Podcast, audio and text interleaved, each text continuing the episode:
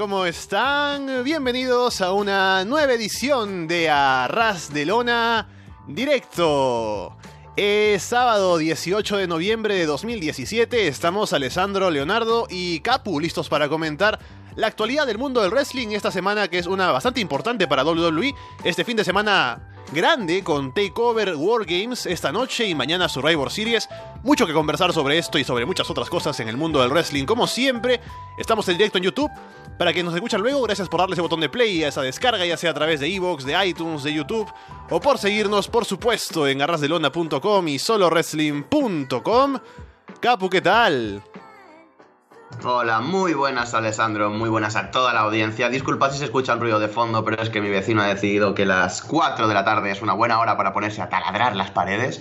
Así que bueno, intentaré ir eh, sortearlo de vez en cuando, pero no creo que pueda evitar que se escuche durante todo el programa. Ya lo siento en avanzado y bueno, pues con muchas ganas de comentar todo lo que hay ahora mismo en el mundo del wrestling. Como dices, Wargames, Survivor Series, cosas muy chulas para comentar esta semana y ya veremos a ver qué sale de todo esto. Estamos en directo, esta vez más temprano, porque como hay Wargames en la noche, pues eh, no queremos tener el programa muy junto, como era el horario de siempre, así que estamos más temprano. Normalmente, bueno, mejor no digo el horario porque nunca se sabe, pero lo que importante es que estamos en directo, así que pueden llamarnos. Estamos en Skype, busquen el usuario Arras de Lona, todo junto, entran ahí, dejan un mensaje y pueden entrar aquí a la llamada, conversar con nosotros sobre lo que ustedes quieran. Y también les recordamos que contamos con el auspicio de AliExpress, la tienda online. Pueden ir a aliexpress.com, ver si algo les llama la atención para comprar. Y si van a comprar algo, vayan por el link que tenemos en arrasdelona.com y así les hacen saber que llegan con nuestra recomendación.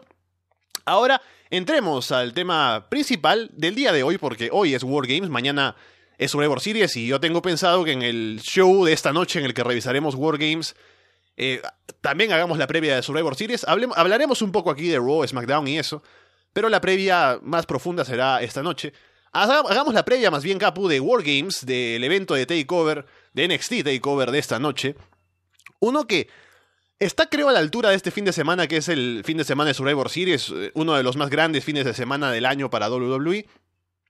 Y este evento llama mucho la atención, principalmente por, el, por Wargames, obviamente. Pero viendo el resto de la cartelera también hay cosas interesantes, así que yo creo que es un show bien construido también y que por el que también siento hype, ¿no? Más allá de Survivor Series, que también es un evento que igual genera bastante hype, pero este no se queda atrás. Sí, desde luego, eh, en líneas generales la cartelera es bastante interesante, tenemos cosas muy muy chulas, aparte de como dices el Wargames, que tengo bastantes ganas de ver cómo convierten esto en una triple amenaza en un Wargames, sabiendo que antes era así entre dos equipos. Eh, va a ser algo bastante chulo de ver, creo que si lo montan bien puede ser un concepto que no sea la primera vez que veamos de vuelta en, dentro de WWE, no sé, la verdad es que tengo ganas de ver absolutamente prácticamente todos los combates de la cartelera, así que mm, eso, eh, siendo WWE, es una un aspecto positivo a tener en cuenta. Veamos entonces la cartelera que tenemos para esta noche. Antes de ir a la cartelera tal cual que vamos a ver hoy, hay un combate también que se ha anunciado que es no es parte del evento, pero está grabado más temprano, que es Pete Dunne contra Johnny Gargano. Y lo interesante es que cuando se anunció por primera vez este combate, cuando lo anunciaron para la arena, dijeron, ah, que no se va a grabar para nada, que la única forma de verlo es si te si vas a la arena tal cual, ¿no? Es Pete Dunne contra Johnny Gargano por el título del Reino Unido. Y al parecer sí sería grabado para televisión para transmitirse la próxima semana, porque se anunció esta semana en NXT que sucedería ese combate. Así que ya hay material al menos para la televisión, además del takeover. Sí, la verdad es que va a ser un buen combate, creo yo. O sea, Johnny Gargano es un gran luchador y Pete no hace falta que lo diga. Eh, pero me resulta muy curioso esto de mm, que ya haya americanos retando por el título de, United Kingdom. Es como, vale, ya empezamos como con el título europeo, ya empezamos como con todos los títulos dedicados de una zona en concreto de WWE. Habrá que ver por dónde van con el título mm, mm, del Reino Unido, pero si al final no hay planes para hacer un show televisivo, no me extrañaría que lo usaran como tercer título de NXT, por así decirlo, de forma más fija. Así que puede ser un primer paso, puede ser eh, cualquier otra cosa. de momento, combate interesante y ya veremos la semana que viene en NXT lo que nos brindan estos dos luchadores sobre el ring. Sí, yo también pienso que es difícil que no sea un gran combate. Y es raro lo que mencionas, ¿no? Que ahora el título del Reino Unido, pues, parece estar abierto a cualquier cosa. Y no solo eso, sino que nunca se sabe realmente cuál es su estatus, ¿no? Porque no hay un show dedicado a ese título. aparecen de vez en cuando, Pete Dunne aparece en Raw porque es en Inglaterra, ¿no? Y luego aparecen en NXT porque sí. Y aparecen los luchadores que participaron en el torneo, pero no están oficialmente en ningún roster. Así que es raro eh, la situación de este título. Más allá de que Pete Dunne esté over y se le podría aprovechar de otra manera, pero siendo el campeón, pues no se sabe dónde encaja. Y eso es lo que a uno lo tiene pensando que cuál será el futuro de, de esta división si se quiere. Porque no hay planes, al parecer no habría planes, lo hubo en un momento, pero ahora ya no, de hacer un show por separado, de hacer, qué sé yo, meterlos a NXT tal vez, quién sabe qué puede pasar con este título, ¿no? Pero por ahora está ahí para tener buenos combates y, bueno, mal le puede, peor le podría ir. No, sí, al, menos tiene, tiene sitio en takeovers, tiene sitio en NXT, semanales, más o menos de vez en cuando. Si nos siguen regalando combates como el Pit Down, como Tyler Bate de la última vez, eh, yo tampoco me voy a quejar en exceso, ya te lo digo. O sea, me parece que la gente que hay en, el, en la división de, mm, del Reino Unido es muy competente. Eh, hay varios muy, muy buenos, pero la mayoría son muy competentes. Así que cualquier cosa que nos regalen de este, de este título va a ser interesante de ver. Si al final lo juntan con la Cruiserweight, como, como se iba rumoreando también, aunque supongo que fue cosa de una noche, también sería interesante de ver. Así que ya veremos lo que hacen con ellos. Pero de momento, pues eso, un combate anunciado para la semana que viene de NXT bastante interesante. Y no sé, eh, me hubiera gustado más que estuviera en cartelera, pero eh, es lo que hay. Lo que sí está en cartelera es lo que viene aquí. El primer combate que vamos a comentar es Cassius Ono contra Lars Sullivan. Oh, Lars Sullivan, madre mía. Nunca pensé que diría que me encanta este hombre. no, sé, no sé por qué, no sé si es por el físico, por el personaje tan realmente contrario a todo lo que suele ser una persona de su físico dentro de WWE. Contrario en cierta forma y a la vez igual. Es que es una cosa muy extraña. O sea, simplemente el, que sepa hablar, el que, el, que no diga cuatro frases en plan, Bron, em, ya me gusta, no sé. Es un giro a lo a lo típico dentro de WWE para gente así de su estilo, para Monster Hills, en cierta forma, se podría usar ese término. Y casi usono verle en cartelera de cualquier, em, de cualquier evento de, WWE, la verdad es que, ¡buah! Sí, te, sí que es positivo. Así que creo que un gran primer combate individual para Lars Sullivan en, un, en una card de NXT. Y habrá que ver cómo se desarrolla, pero desde luego a mí me parece que tiene bastante futuro dentro de la empresa. Y bueno, casi Usono es, por desgracia, es hablar de otra cosa. A mí también me gusta Lars Sullivan, creo que tiene algo interesante ahí para sacarle, ¿no? Para potenciar a futuro, o sea, ahora no está como para ser main eventer ni nada, pero es un tipo que tiene para trabajar con él y que esté en NXT pues es positivo porque se avanza de a pocos con él y con Cassius Ono es la perfecta oportunidad para que tenga un combate de más alto nivel de los que ha tenido hasta ahora, que Ono lleve el combate, que, que haga una buena historia con él en el ring y así se vaya acostumbrando a tener combates más, más importantes y luego pueda pasar a otra cosa. Así que igual, no sé, eh, más allá de hablar de Lars Sullivan, también hablar de Cassius Ono, que el tipo está básicamente para eso, ¿no? Para tener a talentos que están con potencial ahí en NXT, que tienen cosas para crecer. Él tiene un combate con ellos o tiene alguna rivalidad o hace algo con ellos y ya les ayuda a crecer.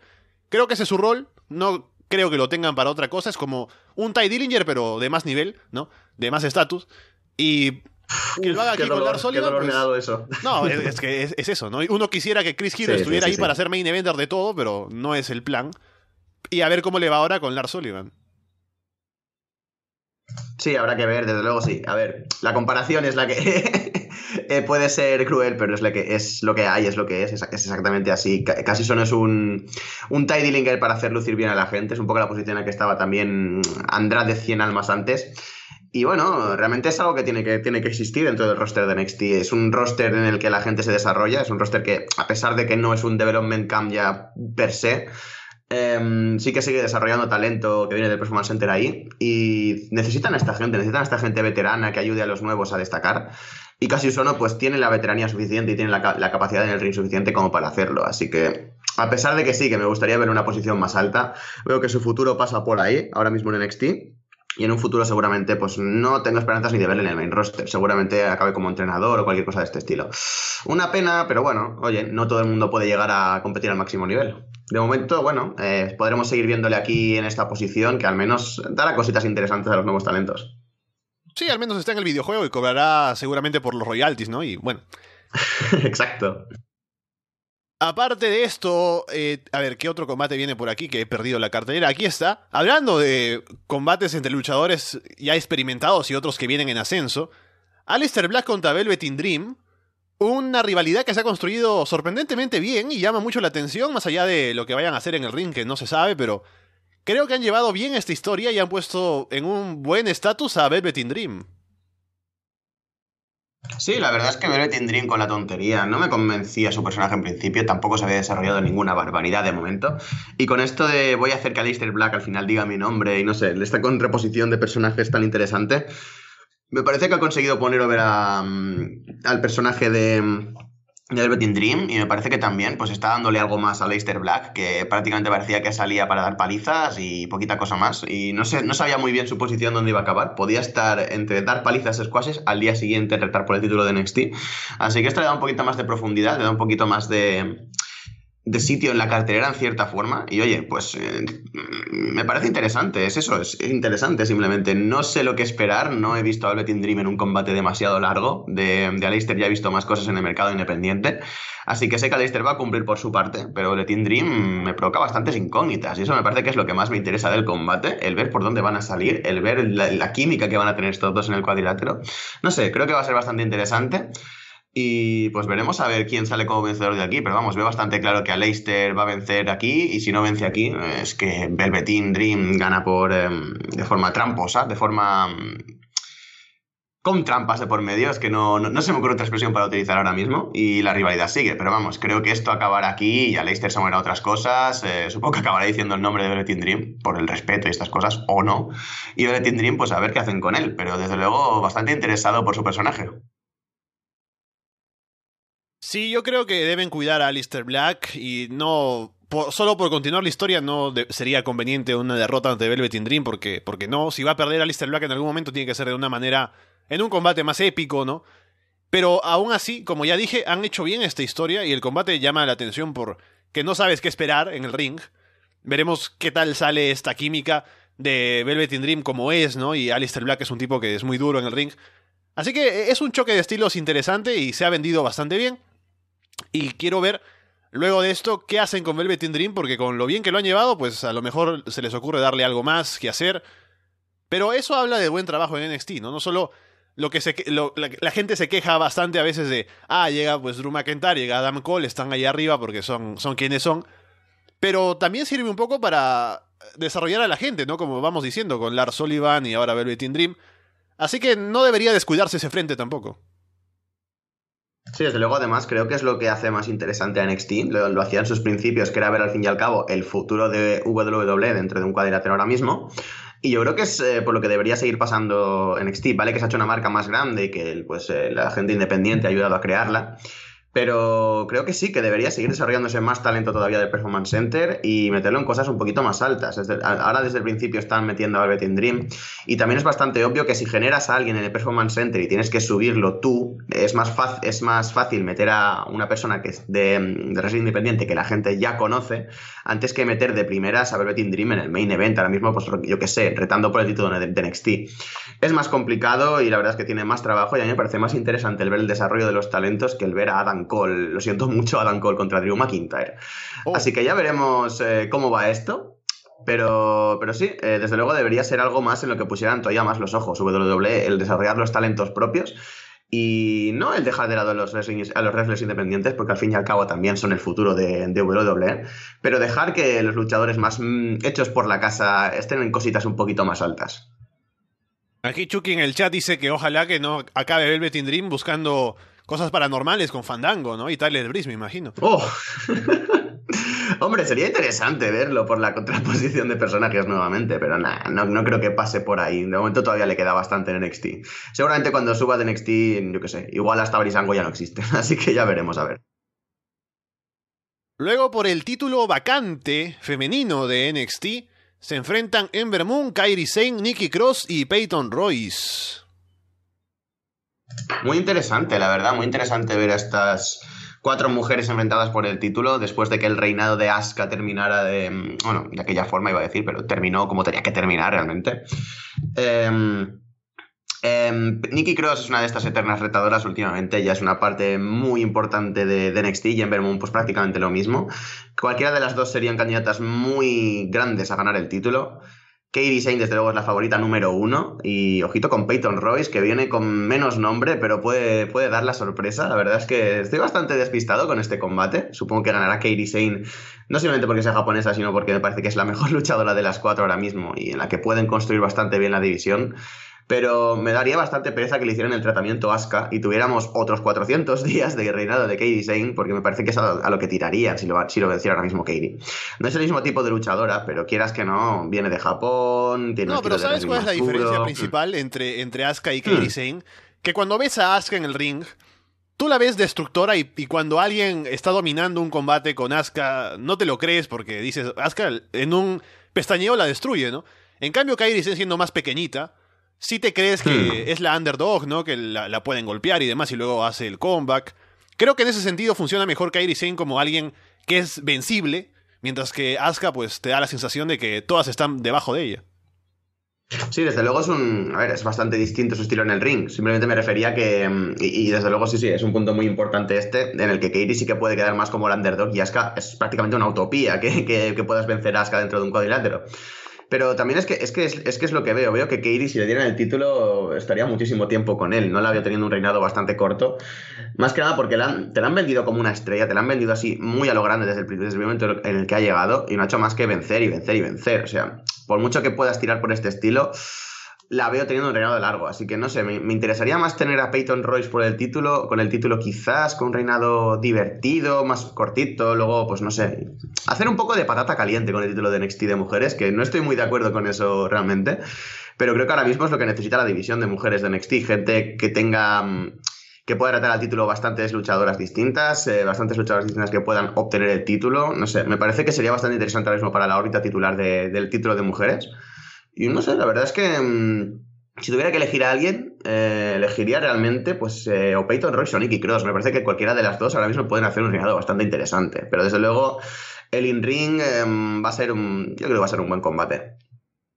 Yo voy a hacer aquí eco de lo que voy leyendo en el chat de algunas personas. Y es que me parece que para que Katie Sane sea campeona, sería preferible con ella llevarla de a pocos, hacer una historia de ir por el título, intentar ganar y finalmente conseguirlo. Creo que funcionaría mejor para el personaje que tiene y como digo, esta sensación que te da de ser la underdog. Y hablando de las posibilidades de las demás, Ember Moon creo que si iban a hacer que ganara el título pronto, debieron haber hecho que venciera a Asuka, ¿no? Porque si luego de haber perdido dos veces contra Asuka, viene aquí y gana el título porque Asuka se ha ido, ¿no? Es como que te da la sensación de que, ah, bueno, ahora es la campeona porque no está la que realmente es la mejor, la mejor del roster, ¿no? Y ahora finalmente puede ser la campeona del, del, roster B, si se quiere, ¿no? Y creo que no quedaría bien en imagen. Luego, por el, el lado de Nikki Cross, me parece que es la menos favorita para ganar en el sentido de que nadie está hablando mucho de ella porque por las otras tres hay más historia, ¿no? Detrás de que sean las campeonas. Mientras que Nikki Cross llega de ser de, claro, pertenece a Sanity y eso, pero no es que venga con el, perfil de ser la campeona, pero quién sabe, a lo mejor deciden darle el título. Y Peyton Royce ya lo había comentado, que me parece una opción interesante porque venimos del reinado de Asuka de ser la luchadora dominante, la mejor luchadora del roster. Y me gustaría que vayan por el otro extremo, ¿no? En el, sentido de que está Peyton Royce, que va a ganar haciendo trampa con Billy Kay metiéndose y va a, a, ganar de esa forma, ¿no? No siendo la mejor luchadora, pero haciendo trampa y, escapando de, las rivales, ¿no? ¿no? ¿no? porque Peyton Royce sea una mala luchadora, pero lo digo por el personaje que tiene. Así que si yo tuviera que apostar por alguien, apostaría por Peyton Royce. Además, así haciendo memoria, ¿hace cuánto que no tenemos una campeona de NXT que sea Hill, puramente Hill? Porque eh, podríamos argumentar que Asuka durante su último, su último cuarto de reinado actuó más como Hill, pero no era una Hill pura. O sea, seguía teniendo una, reacción de la grada muy mixta. Y, bueno, mixta, que narices, que la apoyaban por todas partes. Y no sé, a pesar de que sí que fuera mm, más Hill en cuanto al in-ring, eh, seguía siendo face para el público para todo esto. Después de, antes de eso tuvimos a Bailey, antes Sasha Banks, que era una cosa extraña, era más o menos lo mismo. Puede que la última campeona Hill en NXT fuera Charlotte, pero es que también estaba en esta posición un poco face, no sé. Qué bien habremos tenido alguna campeona femenina en NXT que sea puramente Hill. Sería muy interesante ver a Peyton Reese como campeona simplemente por ese estilo. Luego tenemos otro combate titular en este Takeover War Games, es por el título principal de NXT, Drew McIntyre contra el ídolo Andrade 100 Almas. Muy interesante, muy muy contento también por Andrade 100 Almas, que estábamos eh, todos, la verdad es que quejándonos por esta posición en la que le habían metido. Y el simplemente la, la, introducción del personaje de Selina Vegas es. Siempre me equivoco, no sé si es Vegas, Vargas, no lo sé. Solo Vega. Vega, vale, vale. Madre mía, qué memoria tengo, impresionante. Con la, introducción del personaje de Selina Vega, eh, le han dado una dimensión completamente distinta, le han dado una motivación extra, le ha, reencauzado el personaje. Y la verdad es que simplemente con este elemento de, meterla a ella como pairing, la verdad es que lo han hecho muy, muy bien y han conseguido que Andrade, dos, Andrade 100 Almas tenga lo que le faltaba, que era credibilidad de cara a la grada. Ahora mismo me parece que está haciendo un trabajo muy, muy bueno. El in-ring siempre lo ha tenido, pero está consiguiendo conectar todavía más con el público, que era prácticamente el fallo más grande que tenía en NXT. Y la verdad es que pues me está gustando muchísimo. Eh, no creo que gane el título ni de broma. Drew McIntyre necesita víctimas y Andrade 100 Almas va a ser una de sus víctimas de principio pero desde luego es muy positivo para él y para su carrera el estar dando ya por el título de NXT. Y habrá que ver a dónde desemboca todo esto, pero esperemos que Andrade esté en las posiciones altas de NXT a partir de ahora. En cuanto a in-ring, espero un buen combate, la verdad. McIntyre es un luchador que, a pesar de que lo odiaba por el cómo ha vuelto a llegar a WWE, me ha acabado sobrepasando otra vez porque quieras que no era un luchador al que le tenía muchísimo cariño y me gustaba mucho. Así que eh, en el ring me gusta mucho, desde su salida a las indies ha mejorado muchísimo también en ese aspecto y Andrade es Andrade, o sea que solo podemos esperar cosas muy positivas. Sí, yo estoy de acuerdo contigo en que no creo que el ídolo, ¿no? El centinela del espacio, Andrade 100 Almas, vaya a ganar el título esta noche. Pero creo que ya han hecho un gran trabajo con él, lo han hecho muy bien al ponerlo en esta posición y que sea creíble y que esté no fuera de lugar, sino que realmente lo sientes como un main eventer creditable en NXT que está ahí para, para quedarse en esa posición. Y más allá de que no gane, pues es positivo que tengan a otro luchador que esté a esa altura. Y eh, obviamente ya hemos hablado de lo bien que le ha venido lo de Selina Vega, para hacer las promos, para tenerlo ahí haciendo historias, algo que él no puede hacer por sí solo porque el idioma pues es un problema. Pero ahora ya no tiene ese problema y lo ha, lo ha, hecho bastante bien. Y creo que este combate también va, va, a cumplir en el ring con creces. Porque he visto a Andrade pegándose duro con Oni Lorcan, con Roderick Strong.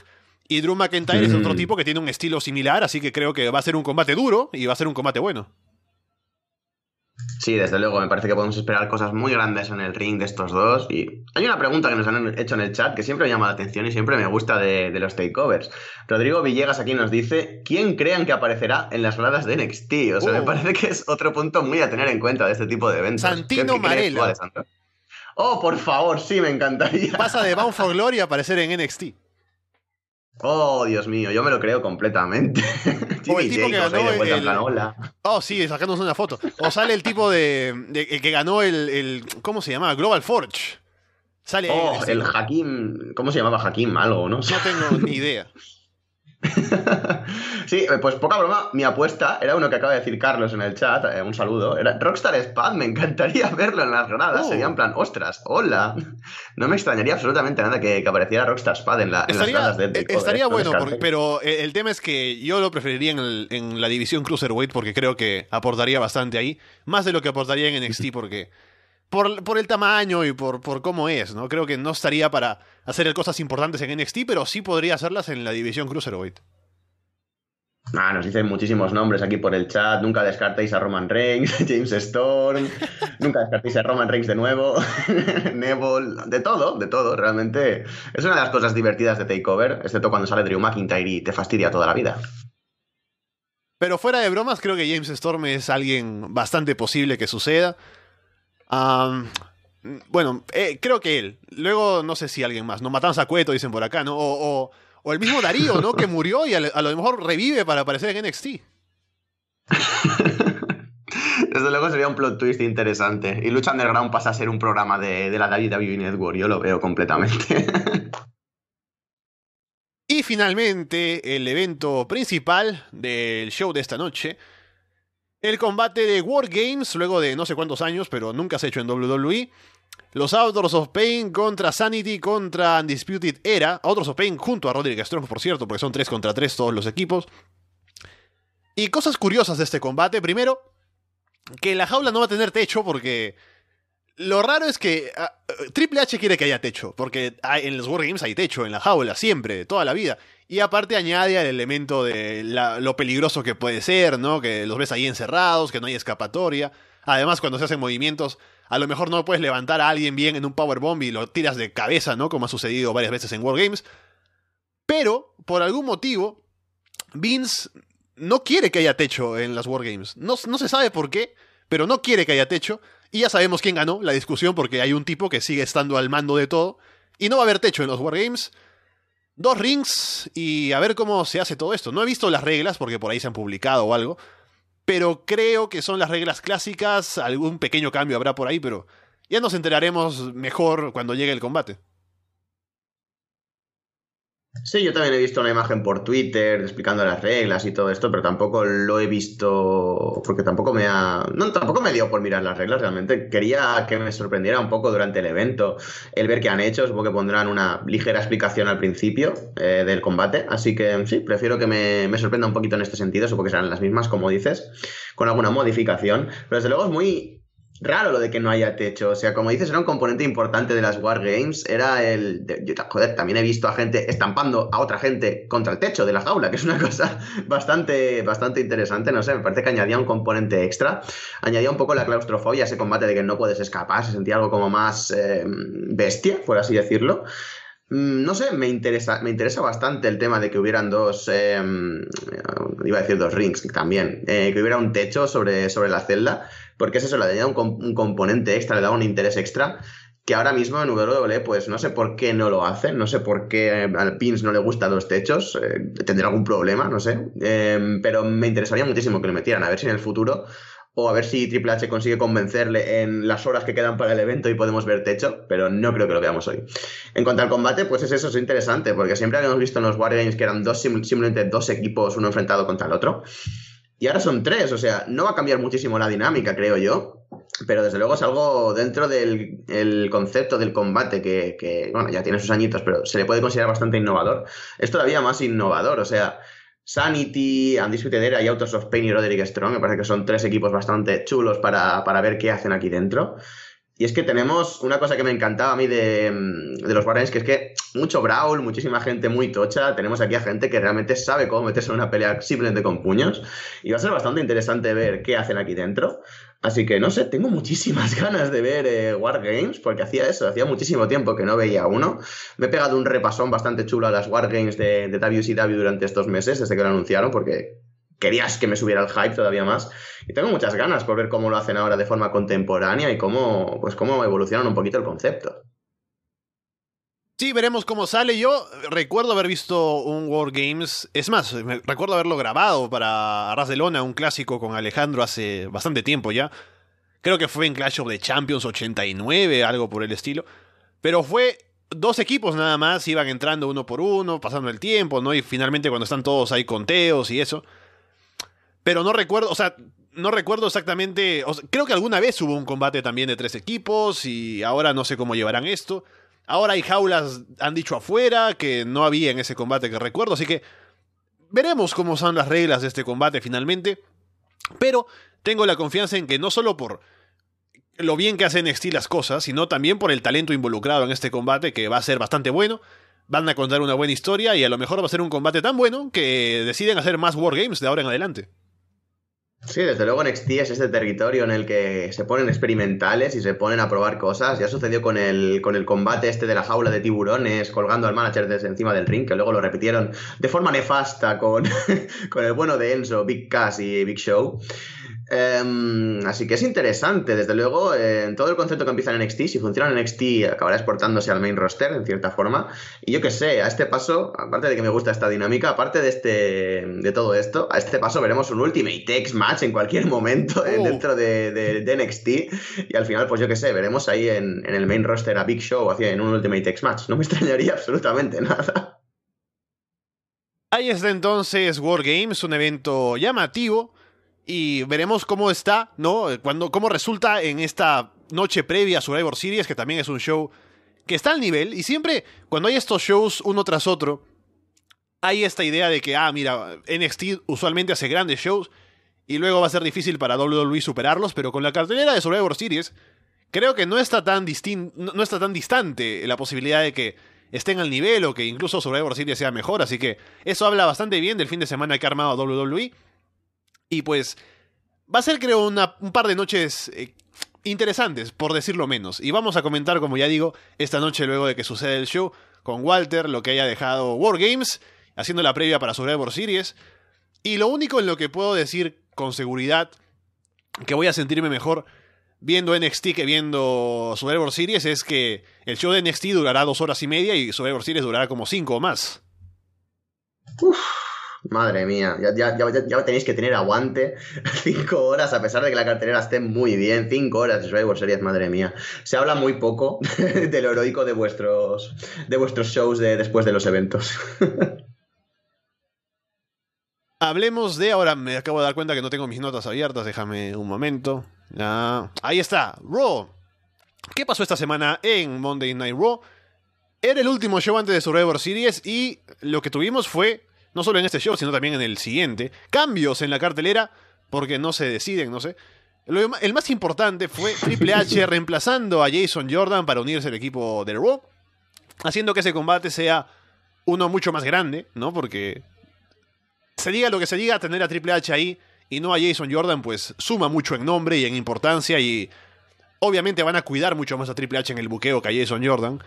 Está Shane ahí todavía como el factor pues que baja el nivel de todo, pero en, líneas generales creo que es un combate muy fuerte por los nombres y también por cómo digo, pensando en la gente involucrada, pues no sé cómo van a llevar esto de las eliminaciones porque van a tener que gente va a tener que irse eliminada y hay luchadores que no pierden así tan fácilmente.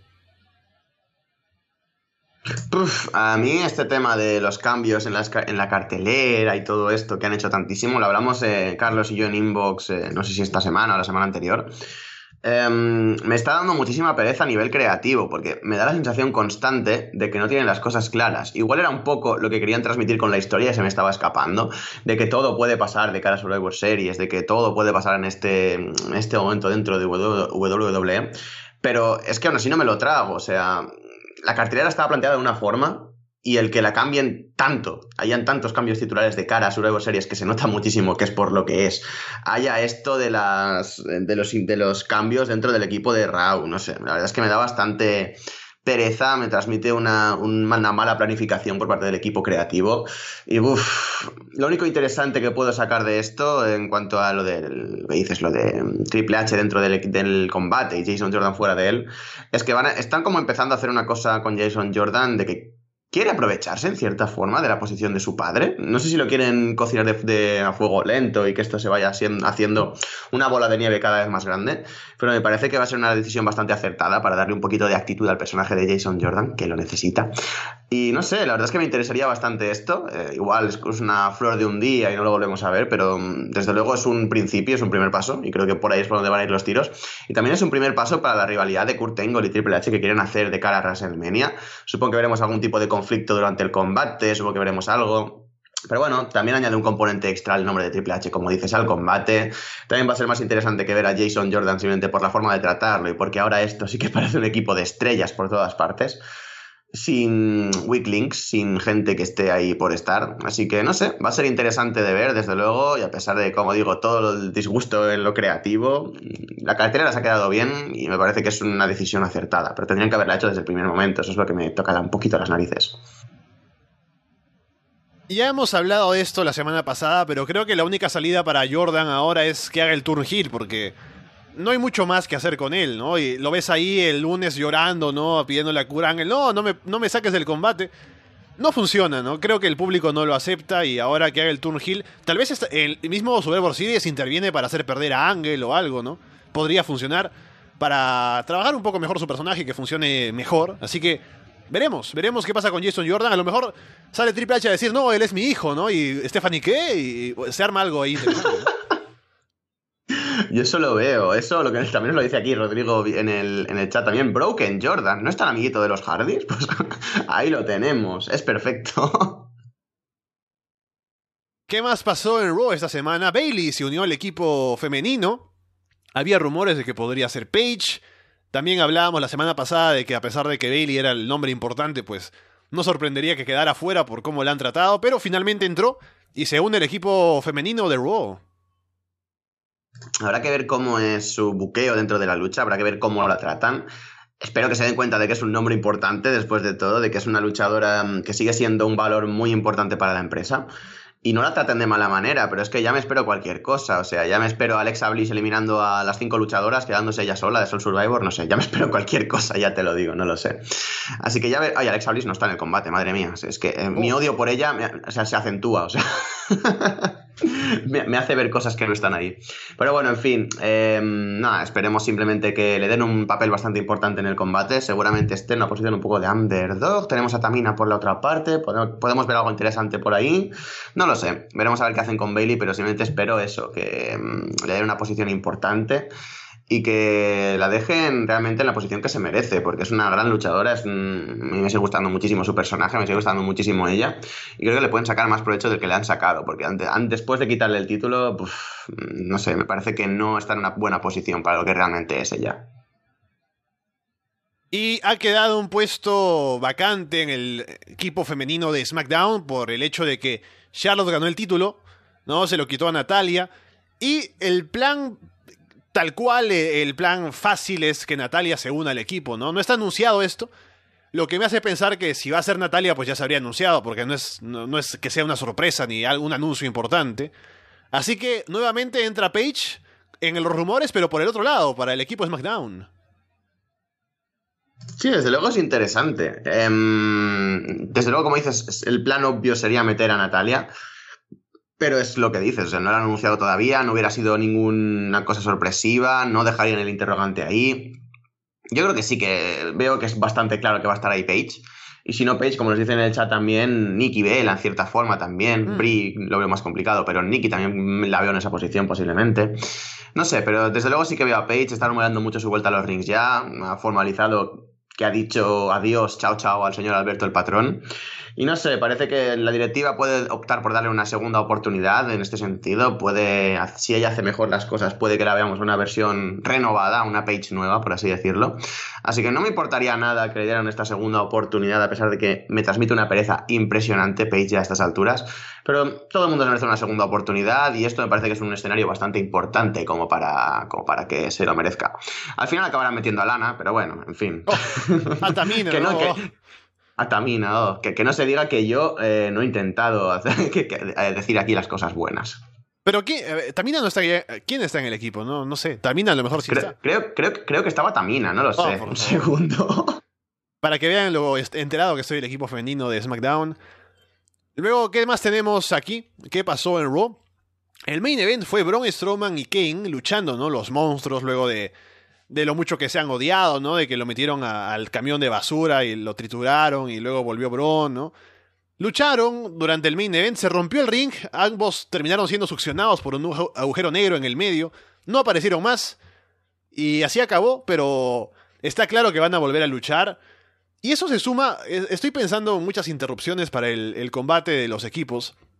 Ya he mencionado a Jason Jordan, con Kurangel, ahora está Kane como posibilidad para eliminar a Braun Strowman.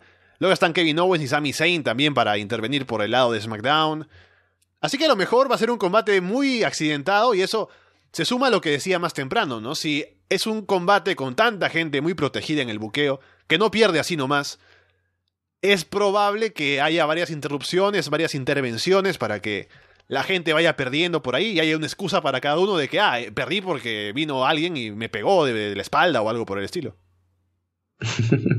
Momento así muy rápido, el, equipo de SmackDown femenino es Becky Lynch, Carmela, Tamina, Naomi y el interrogante con Lana de manager, así que o Lana de manager pasa a ser luchadora o Paige o Nikki Bella, o sea que así está, sí que está Tamina en, la parte de SmackDown. Hmm. Esto de Braun, Braun, perdón, que no lo he dicho bien, y Kane, em, la verdad es que es, un constante en la carrera de Kane, no sé cómo lo hacen, pero siempre acaban o, él atravesando el ring para volver o él atravesando el ring para, oh, shocking moment, no sé, siempre acaba pasando pasando esto y la verdad es que el punto siempre pasa con Brown Strowman que vemos cosas muy bárbaras, vemos cosas muy bestias.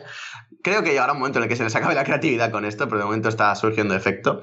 Sí que desde luego son dos luchadores em, que seguramente estén involucrados. Bueno, Braun Strowman está involucrado en el, en el combate 5 contra 5 directamente, pero Kane no, y desde luego sí que podría salir como dices.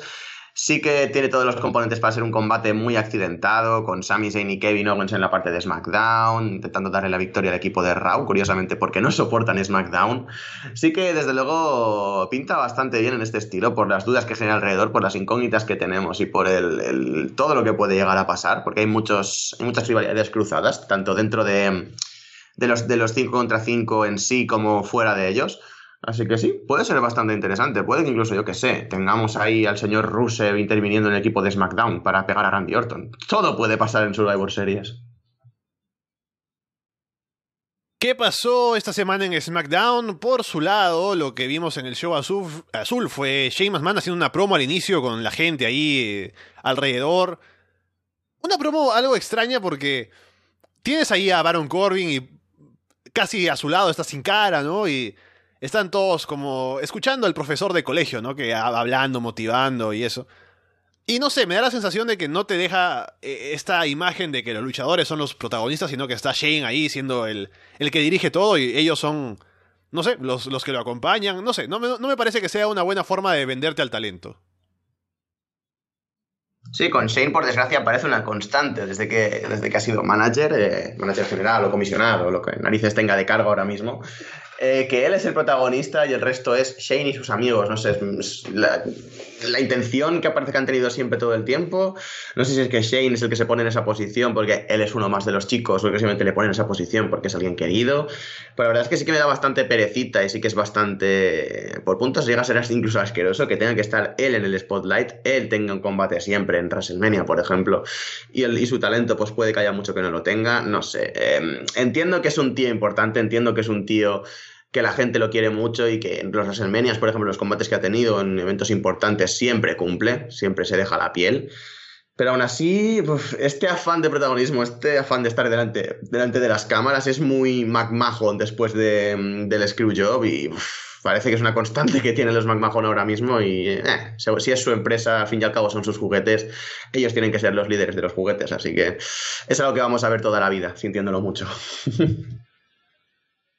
Hubo una promo en Raw de Paul Heyman, como siempre suele hacer, ¿no? Hablando de Lesnar y cómo va a ganarle a AJ Styles, los motivos para comprar la network. Y una buena promo porque es Paul Heyman. E incluso un tipo le propuso matrimonio a su, a, su, a su novia en el show y Heyman intervino a decirle, ah, la única razón por la que te dijo que sí es porque nunca ha estado cerca de una bestia como Brock Lesnar. Y lo que pasó en SmackDown fue que Daniel Bryan hizo básicamente Paul Heyman con AJ Styles siendo su Brock Lesnar. Y hizo una gran promo en, respuesta a Heyman. Y yo tengo la sensación de que fue una promo que él estuvo preparando para cuando él iba a luchar contra Lesnar en aquel SummerSlam que no pudo porque tuvo, se fue lesionado. Y tenía estas líneas preparadas, ¿no? De que, ah, tú te rendiste con una llave mal aplicada incluso en UFC y que ahora vas a, no vas a aguantar, eh, la estamina de, de, de Styles es superior y qué sé yo. Una gran promo y sube más el hype para un combate entre ella y Lesnar, que veremos cómo sale, pero si les dan tiempo podría ser un gran, gran combate. Completamente. Esto que has dicho de la promo, de que parece que la tenía preparada para cuando él se iba a enfrentar a Lesnar, es que es completamente la, sensación que me transmitió. Se le veía muy contento a Brian haciéndola también en cierta forma, no sé. La verdad es que fue una promo muy divertida, fue una promo muy chula y no sé, no me imaginé nunca a Daniel Bryan haciendo esto con Heyman y tal. Bastante interesante, bastante chulo y desde luego hypea bastante como comisionado de SmackDown el hecho de que Styles y su campeón es el mejor campeón de la empresa, es el campeón que tienen y que puede vencer a Brock Lesnar. O sea, que se lo tomen así muy de cachondeo, muy de las risas, muy de los loles. que hubiera sido la promo de Daniel Bryan si su campeón siguiera siendo Jinder Mahal, ¿no? Oh. Habría dicho, bueno, eh, mi campeón tiene más venas al descubierto que el tuyo, ¿no? Y, poco más. mi campeón vende más que tú en India, no, ni oh. eso. O sea, no sé, no sé por dónde hubiera tirado el tema. pero hubiera sido muy divertido también. Pero Mira, se ha cancelado el tour en la India, pero eso no importa porque Jinder Mahal igual va a ganar. Don Hinder de Jinder. No sé, es que a saber lo que se hubiera inventado Brian para poner over a Jinder Mahal en contra de Lesnar. Hubiera sido muy, muy interesante, desde luego. Ahora quiero verlo, ahora quiero ver eso. me, has, hecho que quiera ver otra vez a Jinder Mahal en un ring, Alessandro. Todo por tu culpa. Pero bueno, sí, la, la promo muy interesante, desde luego. Bastante high de cara a ese combate. y a ver qué montan Styles y Lesnar en el ring, la verdad. Es el combate, mm, en cierta forma, Daniel Bryan contra Brock Lesnar renovado, a pesar de que, bueno, no es que las conversaciones sean odiosas, pero no es lo mismo. Y no sé, tengo ganas de ver cuál va a ser la dinámica, seguramente Lesnar aplastando, pero espero que esté en una posición fuerte ahí, no lo sé, espero que, espero un gran combate, la verdad, entre ellos dos. Sí, lo bueno es que lo han vendido como el combate entre la bestia y el, el, mejor luchador de la empresa, básicamente, sin decirlo así, pero es como te lo están vendiendo, la sensación que hay, así que no creo que vaya a ser un squash o un combate muy desigualado. O sea, obviamente se va a vender que Lesnar es más fuerte, pero creo que ella iba a tener su momento. Aparte, sé que Paul Heyman es alguien que sabe lo bueno que es AJ, obviamente, y, y quiere que sea un Dream Match. Así que algo le darán y veremos cómo sale finalmente. Lo que no sé si será el main event, ¿no? Porque ahora con los nombres en el otro combate, no se sabe cuál podría ser el que cierre la noche, pero creo que cualquiera de los dos está como para hacerlo, como para estar ahí al final. Sí, desde luego, AJ Styles contra Brock Lesnar ya es un combate que te vende una cartelera por sí solo. Y no, no creo que sea el main event, como dices, a pesar de que bueno, debería serlo por ser el campeón universal contra el campeón de WWE. Pero bueno, Triple H está en el main event, o sea, Triple H está en la lucha de, de eliminación de Survivor Series, Kurt Angle también, también está Shane McMahon, Randy Con Triple H basta ya, pequeño detalle, es el, es el main eventer. Exacto, exacto. O sea, simplemente con Triple H ya dices, vale, es el main event esto, sin más. Así que sí, supongo que el main event será el 5 contra 5 tradicional. Supongo que el combate entre Brock y AJ será el co-main event. Si estuviera antes, la verdad es que me, daría bastante sorpresa. No me esperaría que estuviera antes. Y no sé, el combate femenino estará un poquito antes en la cartelera. Supongo que por medio estarán los Cesaro y Shimus contra Usos, luchas de este estilo, The Shield contra New Day. La verdad es que hay bastantes dudas con esto de la, del posicionamiento de la cartelera, poca broma, ¿eh? Hay, mucho, hay mucho combate muy con mucho star power por ahí por medio. Va a ser bastante interesante ver en qué posición ponen a cada cosa. Luego, como ya decíamos, Charlotte ganó el título de femenino de SmackDown y va a luchar contra Alexa Bliss en el pay-per-view. Y creo que eso sume al combate, como ya decía con Fede la semana pasada, que Sale mejor hacer un combate así, Babyface contra Hill, aparte que Charlotte ya de por sí llama más la atención en un combate individual que Natalia. Así que creo que es una buena decisión y aparte sirvió para que el, re el regreso de Ric Flair, que salió ahí para que la gente lo, le aplaudiera y Charlotte actuó como que no, si no supiera que estuviera ahí, ¿no? Pero lo hizo bastante bien, obviamente sabía. Y creo que quedó bastante bien el momento, más allá de la victoria y lo que significa y lo que, o sea, como digo, que es, es, es una buena decisión, también por la aparición de Rick. Sí, desde luego lo más positivo para mí ha sido esto, la aparición de Ric Flair, ver que está, a ver, se nota que ha perdido peso, pero ya puede caminar por sí mismo, ya es algo muy positivo después de todo lo que le ha pasado, ha podido salir delante de toda esa gente, este hombre ya le puede atropellar cinco camiones seguidos, que al día siguiente aparecerá en Raw para decir estoy bien, no pasa nada, o sea, es impresionante, es un auténtico superviviente y vamos, muy, muy, muy emotivo el momento de Ric Flair saliendo por la rampa, abrazándose a su hija, no sé, muy, muy chulo. El, como dices, la coronación bastante interesante también, buen momento para ello. El, reinado de Natalia realmente para mí no tenía ningún tipo de hit, no tenía ningún tipo de nada, así que cualquier momento en el que lo, se lo quitaran sería un buen momento, no me, no me entendáis mal, pero cualquier momento en el que se lo quiten, no iba a haber un momento más grande para hacerlo, así que no me importaría, no me importa que lo hayan quitado en SmackDown, pueden haberlo quitado en cualquier evento y me, daría, me hubiera dado lo mismo. Así que bueno, eh, estando aquí, viendo un Charlotte contra Alexa Bliss que a, priori eh, suena más prometedor, bastante más prometedor que un Natalia contra Alexa Bliss, es bastante buen, buena noticia, a pesar de que lo que digo, en el ámbito creativo me parece que sigue haciendo aguas. Pero bueno, sí, muy positivo el, la coronación de, de, Charlotte, muy positivo la reaparición de Flair delante de toda la grada, muy chulo todo, realmente, muy chulo. Siguiendo con tu metáfora, creo que si a Ric Flair lo atropellan cinco camiones, él sobrevive y no solo eso, sino que les pega una demanda a cada uno y, demanda a otro sexto que ni siquiera lo pasó por ahí, pero que se le ocurrió. Porque ahora, por el tema de su documental, ¿no? Que salió en ESPN, hay una demanda contra una agencia que estaba de por medio, que le dice que le ha quitado dinero, luego la agencia ha salido a aclarar. No sé cómo estará ese tema por ahora, pero bueno, a ver qué sale de eso, de los líos legales de Ric Flair. Y hablando de eso, Capu, ¿llegaste a ver ese documental de 30 for 30, creo que se llama? No, no lo he visto. Quería, quería verlo, pero no lo, he, no lo he llegado a ver todavía. No me da la vida para ver muchas cosas, por desgracia. Sí, estamos igual. Yo esta semana que viene es bastante complicada para mí. La siguiente también media semana. Así que cuando llegue diciembre ya tendré tiempo y podré verlo, que está pendiente porque me han dicho que es buenísimo. Así que ya me dará el tiempo para verlo y... Y sí, y lo recomiendo porque sin haberlo visto, ya con las críticas que he escuchado y la gente que lo ha visto y lo que ha estado comentando, creo que vale la pena. Sí, desde luego esos Siempre me gusta mucho ver documentales de este estilo, de la vida de los luchadores de X, de Y. La verdad es que sí que me interesa mucho verlo y habrá que ver cuándo podré verlo, por lo mismo que, te pasa a ti, semanas ocupadas, en meses ocupados, en, años ocupados prácticamente. Pero sí, diciembre siempre hay un poquito más de tiempo y a ver si me puedo poner al día de absolutamente todo, porque tengo una de cosas pendientes, que es horrible esto. Y la próxima semana, Capu, por fin veremos a los Blood John Brothers, los hermanos Cachiporra, en SmackDown. Y no sé qué harán, ¿no? Pero finalmente llegan luego de las promos en las que salen ellos hablando cosas y, poco más. Finalmente Luke Harper, luego de haber estado desaparecido tanto tiempo, aparece nuevamente. Y veremos, ¿no? Porque en algún momento ellos eran quienes habían golpeado a Brisango, pero luego se olvidaron de eso y, y no sé, no sé a qué vendrán, pero ahí están. Son los hermanos cachiporra, es que da igual lo que vengan, ¿sabes? Sabes que algo bueno está llegando, o sea, no hay más. Madre mía, no sé, no sé qué esperar realmente. He visto sus atuendos y tal en fotos que se filtraron en Twitter de house shows y cosas de este estilo. Y es que ya con ese vestuario para mí empezamos mal, empezamos bastante mal. Lucen como, como un Ascension 2.0, pero más rellenito, no sé, ah, no sé.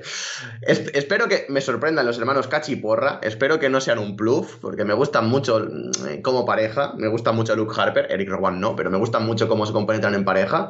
Y creo que pueden tener un, run interesante, como, como los hermanos Cachiporra, me encanta decir eso, en SmackDown. Así que espero que les vaya bien, pero no tengo muchísima fe en ellos después de lo que he visto y todo lo que se ha vertido de ellos, la verdad. Mm, no sé qué esperar. Y nos comentaban aquí que faltó mencionar esto, algo breve nada más, hubo el combate, la defensa del otro título, Baron Corbin contra Sin Cara, y en este caso no cambiaron, porque como ya decíamos también la semana pasada, entre Miss y Corbin ha habido más interacción, más ataques en promos, así que era lógico que se enfrentaran ellos y Sin Cara pues estuvo ahí, tuvo el combate y a ver si siguen dándole una posición entre medio importante en SmackDown, ¿no? Porque el tipo es talentoso, así que ojalá que no se olviden de él como estaba olvidado hace unas semanas. Sí, la verdad es que a mí eh, este sin cara siempre me ha parecido bastante, bastante chulo, bastante interesante.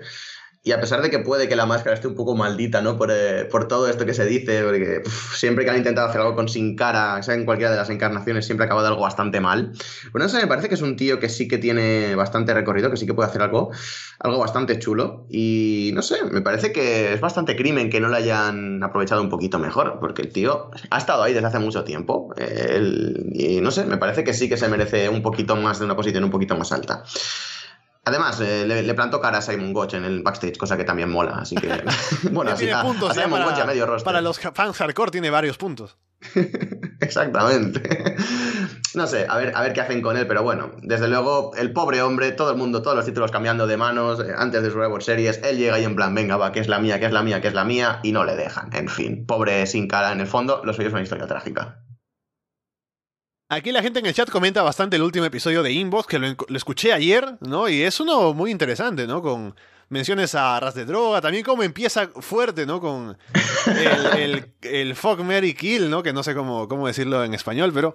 Pero sí, eh, yo les recomiendo que lo escuchen porque es uno bastante raro. Y así como recomienda aquí, ¿quién lo decía? A Fausto, que antes de escucharlo para disfrutarlo mejor hace falta un arras de droga. Exactamente, hace falta ras de droga para escuchar Inbox siempre con, con, emoción. Sinceramente, no sé qué nos pasó ese día, no sé qué nos pasó el jueves, no sé qué, no sé qué, en qué mood estábamos, pero salió un programa bastante extraño. Prácticamente parecía que lo hubiéramos hecho después de tomarnos unas cuantas copillas en el bar. así que no sé, bastante interesante, bastante chulo. Creo que nos quedó algo, algo bastante guay. Así que escuchadlo cuando podáis, los que no lo hayáis escuchado. Y bueno, tanto Inbox como cualquier otro programa que estamos haciendo semanalmente en Arras de Lona, desde luego. Y ahora que ver lo de Arras de Droga, ya tendremos que negociar al respecto. Estaba pensando en eso y yo me preguntaba, no para hacerlo, ¿no? Pero me iba preguntando. ¿Existirá algún podcast? Debe existir, no he buscado, pero ¿existirá algún podcast en los que los conductores estén drogados, ¿no? Y, promuevan, ah, para escucharnos, métanse un porro, ¿no? O, una raya de coca o algo por el estilo. sería raro, pero me imagino que existe, ¿no? Y no sé si sería ilegal, pero, pero debe haber algún programa por ahí. Yo lo único que conozco más o menos del estilo es un canal de YouTube, no sé si lo conoces, que se llama Drugslab, que está afincado en Holanda y como las normas de la comunidad de YouTube implican que el contenido, si no es eh, ilegal en su país, no es ilegal en YouTube, pues los tíos de Drugslab, como son holandeses, pueden drogarse delante de la cámara perfectamente y no pasa nada. Y se drogan delante de la cámara, te explican qué pasa con cada droga. Y en el fondo es un, es un canal de mm, pues de, educación, ¿no? Encargado sobre todo a los holandeses que pueden comprar todo tipo de drogas. Em, pero ahí está, o sea, te explican los efectos, te explican lo que tienes que hacer y lo que no. No sé, me parece que es lo más parecido a todo esto. Pero seguramente sí que habrá un podcast dedicado. Es que, es que seguramente. Es que me, me resultaría muy extraño que no lo hubiera. Es un submundo que atrae mucho. y si no lo hay, habrá arras de droga en algún momento. Así que ya, imagínense ustedes. Tenemos luego, ¿qué más ha pasado esta semana? Despidieron a James Ellsworth. Yo la semana pasada justamente hablaba con Fede al respecto. De que tuvo esta presentación, ¿no? El combate contra Becky Lynch, que lo hizo bastante bien en la promo sobre todo. Y en el ring también un poco, ¿no? Finalmente pudo luchar porque antes había estado solo para eh, ser el squashado, ya sea por Lesnar, luego ya... No, Lesnar no, eh, Braun Strowman o, o el combate con AJ Styles, los combates con AJ Styles, que no eran para mucho. Y yo decía, por la forma en la que terminó, parece que estarían ya sacándose a Ellsworth de, todo, porque ya para qué, ¿no? Si ya no estar junto a Carmela, ¿qué va a hacer? Y efectivamente, no hay más de Ellsworth en WWE porque se va. Y yo creo que fue una mala decisión hacerlo ahora, no solo porque yo admiraba a Ellsworth por, el, por no hacer nada y eh, hacer el dinero en WWE, ¿no?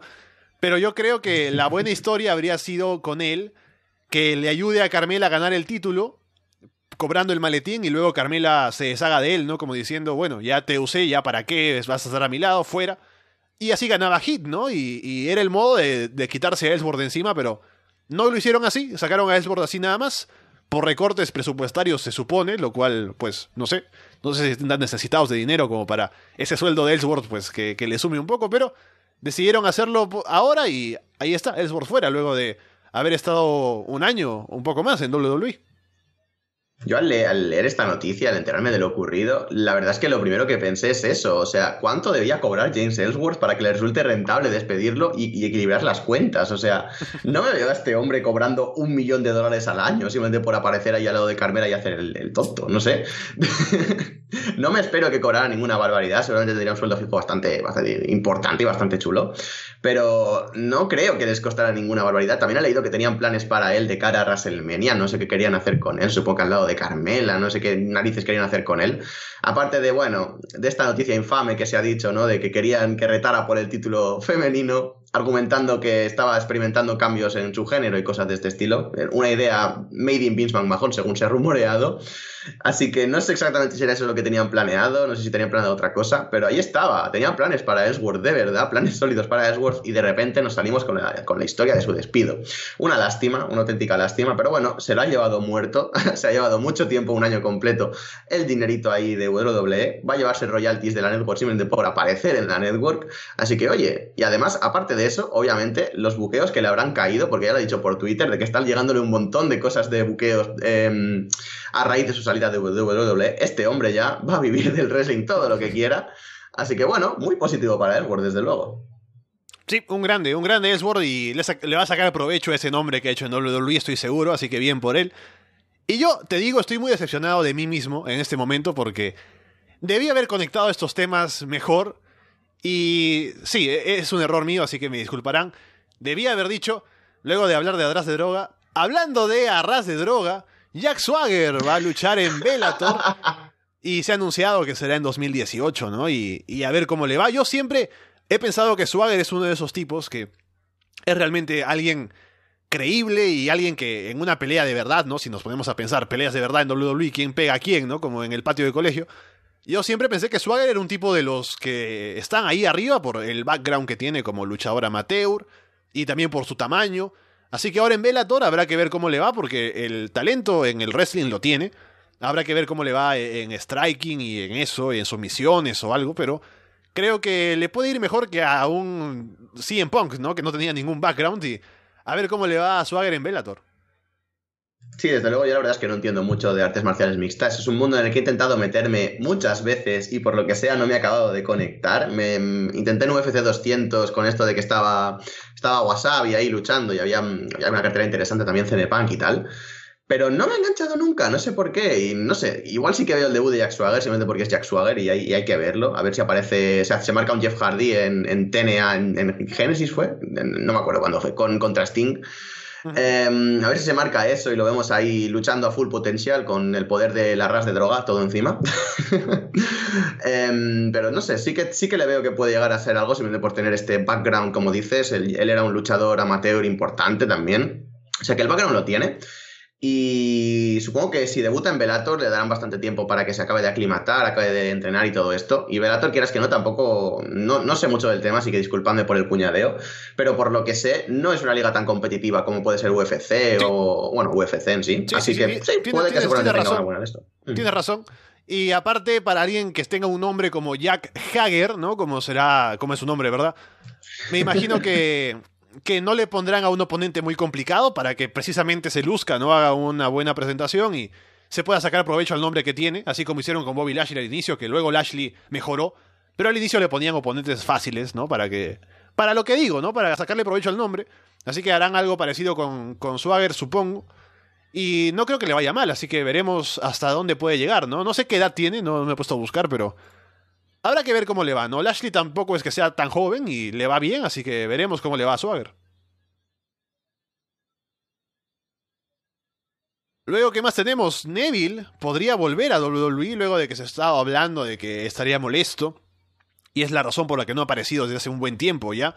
Desde aquella vez que se negó a perder contra Enzo Amore en un Raw parece que estarían conversando con la directiva, habrían llegado a algunos acuerdos, habrían sido conversaciones positivas y podría volver Neville luego de esta protesta personal a WWE. Veremos en qué capacidad, o sea, qué haciendo, en qué lugar, en qué posición, para qué, contra quién, ¿no? Si va a seguir en 205 Live o no.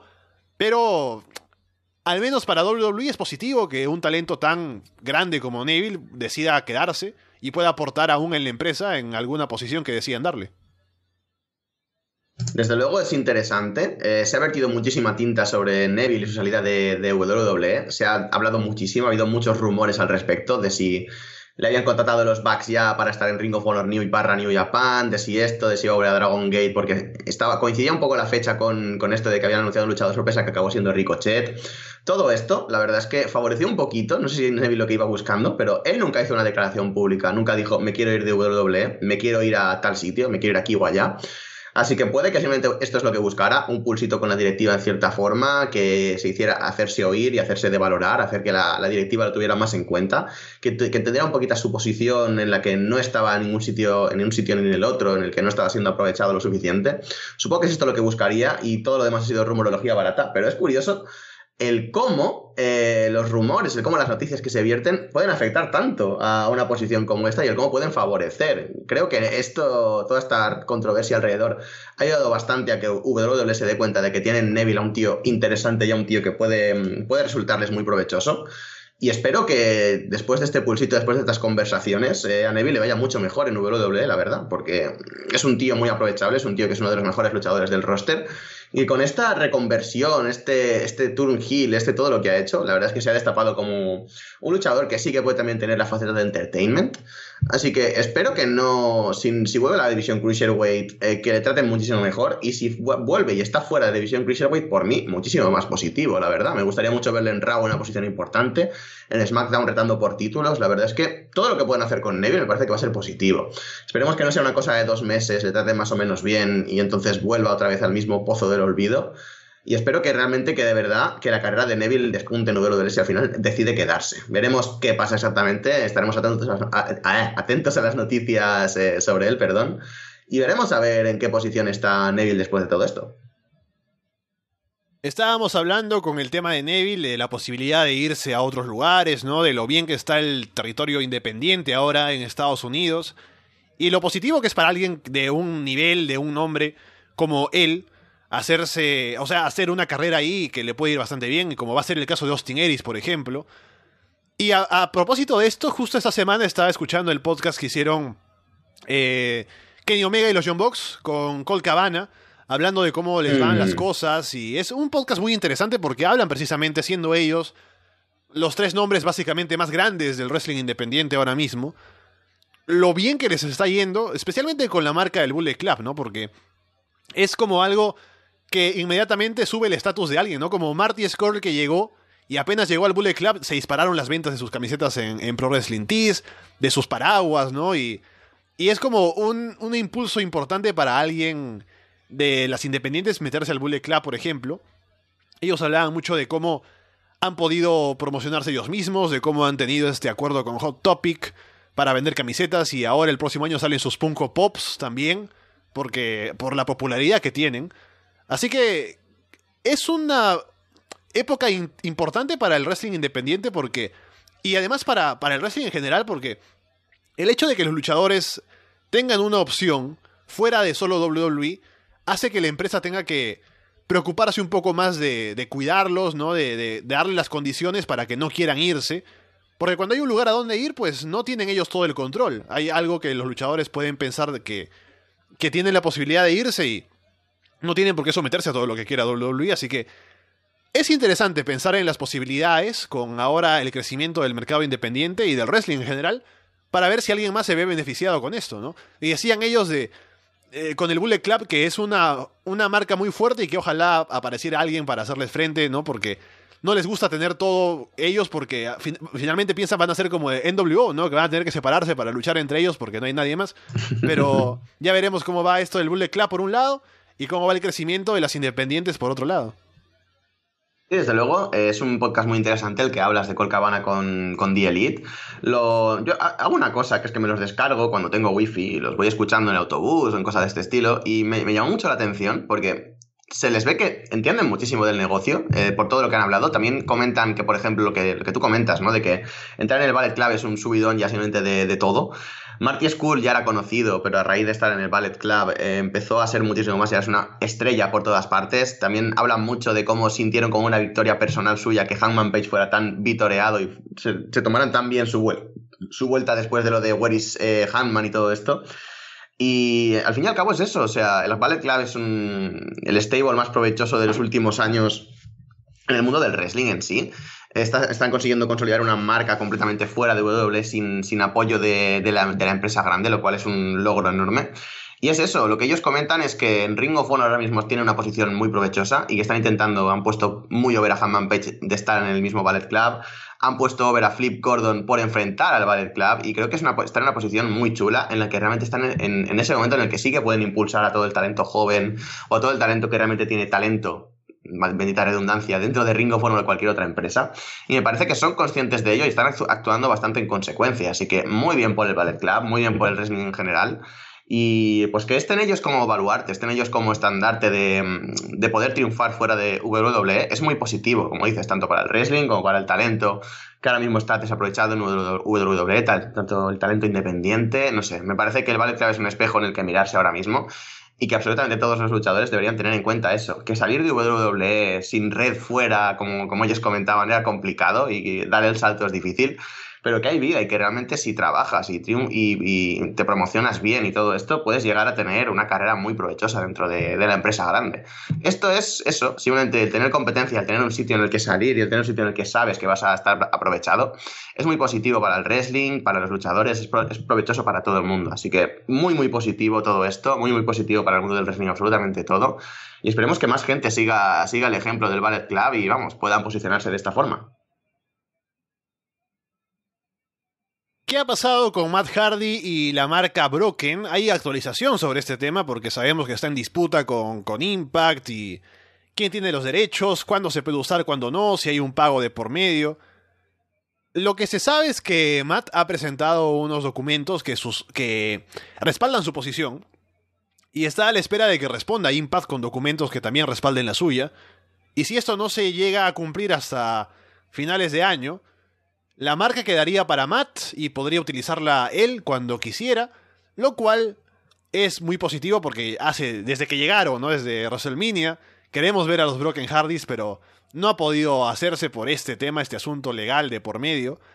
Y ojalá se pueda, ojalá que él consiga los derechos, y que se pueda ver en WWE porque, como ya hemos dicho infinidad de veces, con la producción de WWE, con todo lo que se puede hacer, el dinero que se puede invertir, esos segmentos de los Broken Hardys podrían ser algo espectacular para ver.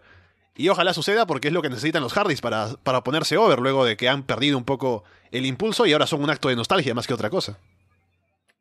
Sí, exacto. Ahora mismo los Hardys, como dices, son un acto de nostalgia, como fueron los Dudleys en su época, o como lo es, bueno, en cierta forma los New Age Outlaws también lo fueron en su época, como todas las parejas que vuelven, o todos los luchadores que vuelven durante un momento que, mm, que eran estrellas en el pasado, Rob Van Down, todo ese tipo de gente. Vuelven, el acto de nostalgia funciona durante unos meses, están un tiempecito over, luego dejan de tener posiciones importantes. Esperemos que los Hardys no lleguen a eso y este personaje de los Broken, que al fin y al cabo fue por lo, que volvieron a WWE, puedan acabar eh, desempeñándose en la empresa grande, porque la verdad es que eran, unos personajes muy entretenidos, eran espectaculares, o sea, de nacer de la absoluta nada y convertir un, un universo entero en ellos, crear una marca alrededor. Matt hizo realmente uno de los mejores actos de su carrera creando este, este personaje. Y sería muy positivo verlos de vuelta en, en WWE con todo el presupuesto que pueden tener detrás, con todo el apoyo de la directiva que pueden tener detrás. Puede ser muy positivo para ellos, puede ser muy positivo también para WWE para realmente todos los involucrados. Así que esperemos que Matt acabe por fin esta historia sin fin y pueda conseguir otra vez los personajes de vuelta en WWE. Y bueno, estaba leyendo y estaba comentando con, con diversos amigos sobre, sobre este tema. Y me comentaba mucho que es que el personaje ya se ha quemado, o sea, ya, ya ha pasado su moda, ya no devolver no, no sería exactamente lo mismo. Yo creo que no, yo creo que el personaje sigue siendo fresco, la gente tiene muy buen recuerdo de ellos. Y en cuanto vuelva a la pantalla, la gente se va a volver tan loca como se volvió cuando a, fueron a Ring of Honor o cuando estaban en TNA en cualquier, en cualquier evento especial suyo. No sé, me parece que sí que tienen muchísimo recorrido, que los personajes siguen estando over y que cuando vuelvan va a ser un auténtico espectáculo. Así que tengo muchas ganas de ver por fin otra vez de vuelta a los Broken Hardys. Y veremos a ver cómo se desarrolla el tema, pero desde luego pff, parece que está al caer ya por fin y esperemos que no sea una noticia que se quede en el aire otra vez. Sí, yo estoy de acuerdo contigo. Creo que de aparecer los Broken Hardys va a ser para que la gente se vuelva loca y. Creo que no, no va a ser algo que sea como que ya pasó su momento, sino que. Más bien hemos esperado tanto por verlo, porque no es que estuvimos viendo y se ha quemado, sino que. La expectativa de verlo y no poder tenerlo creo que aumenta más bien el hype y cuando finalmente suceda va a ser como el momento de, ah, por fin lo tenemos, ¿no? Y va a ser mucha alegría para los fans. Creo que va a ser genial. Ojalá se pueda.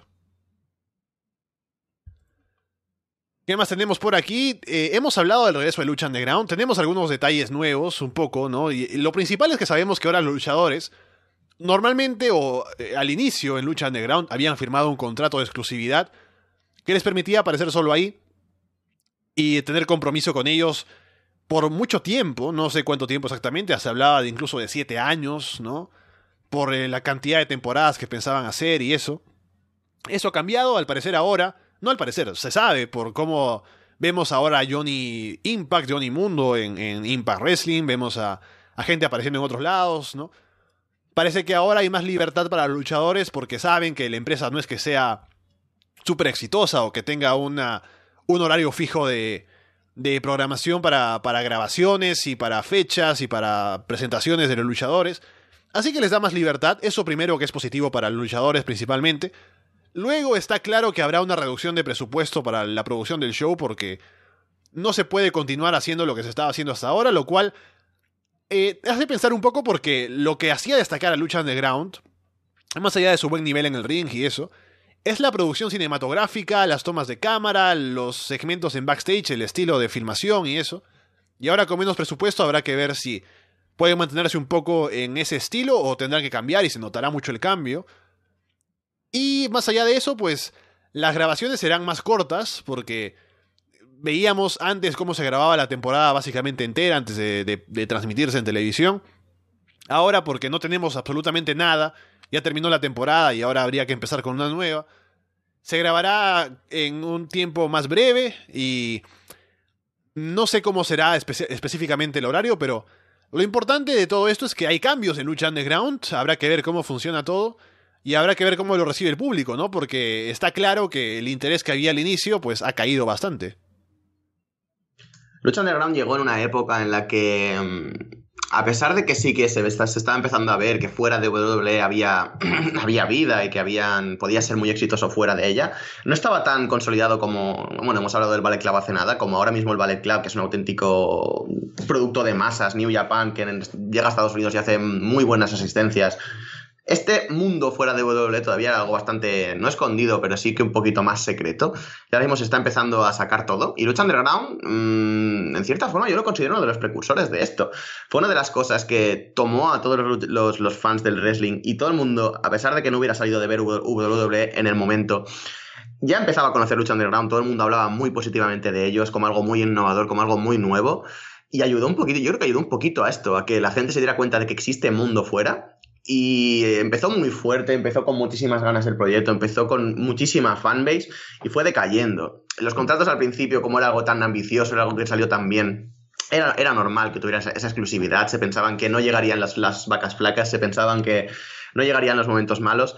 Y no sé si es por, por el tipo de mundo que es el wrestling, que realmente tienes eh, eventos todas las semanas, semanales, de todos sitios pero creo que esta, esta concepción de que fuera como una serie por temporadas le ha afectado bastante. Los parones, la gente dejaba de hablar de Lucha Underground, tenían cierto hype, pero de la primera a la segunda temporada yo recuerdo que hubo un parón bastante bestia y la gente empezó a sudar del tema. Ah, había ganas de que volviera la segunda, pero no se recibió con el mismo hype que la primera temporada. De la segunda a la tercera ya fue un auténtico desastre. Ya no veía prácticamente a nadie hablando de Lucha Underground. Y es una auténtica lástima porque es una alternativa muy buena. Más que el parón, yo diría que lo que afectó fue que cuando apareció la primera temporada, era lo novedoso, era cuando veías por primera vez este tipo de producción en el wrestling. Decías, mira qué interesante, cómo han hmm. podido hacer esto con el wrestling que está en la base, ¿no? Pero le han aumentado todo esto alrededor, la filmación y los tipos de historias y los segmentos y... Creo que con el paso del tiempo, uno se acostumbra a eso, ya no deja de ser lo novedoso, ya es la norma. Y después se ve un poco los huecos que hay en Lucha Underground, ¿no? Con algunas historias, de repente muy tirado a lo sobrenatural, que luego no tiene una especie de de final satisfactorio de la historia para ti. Y como que eso hace que uno pierda el interés un poco y deja de tener eso especial que tenía al inicio, cuando llegas a la tercera temporada ya.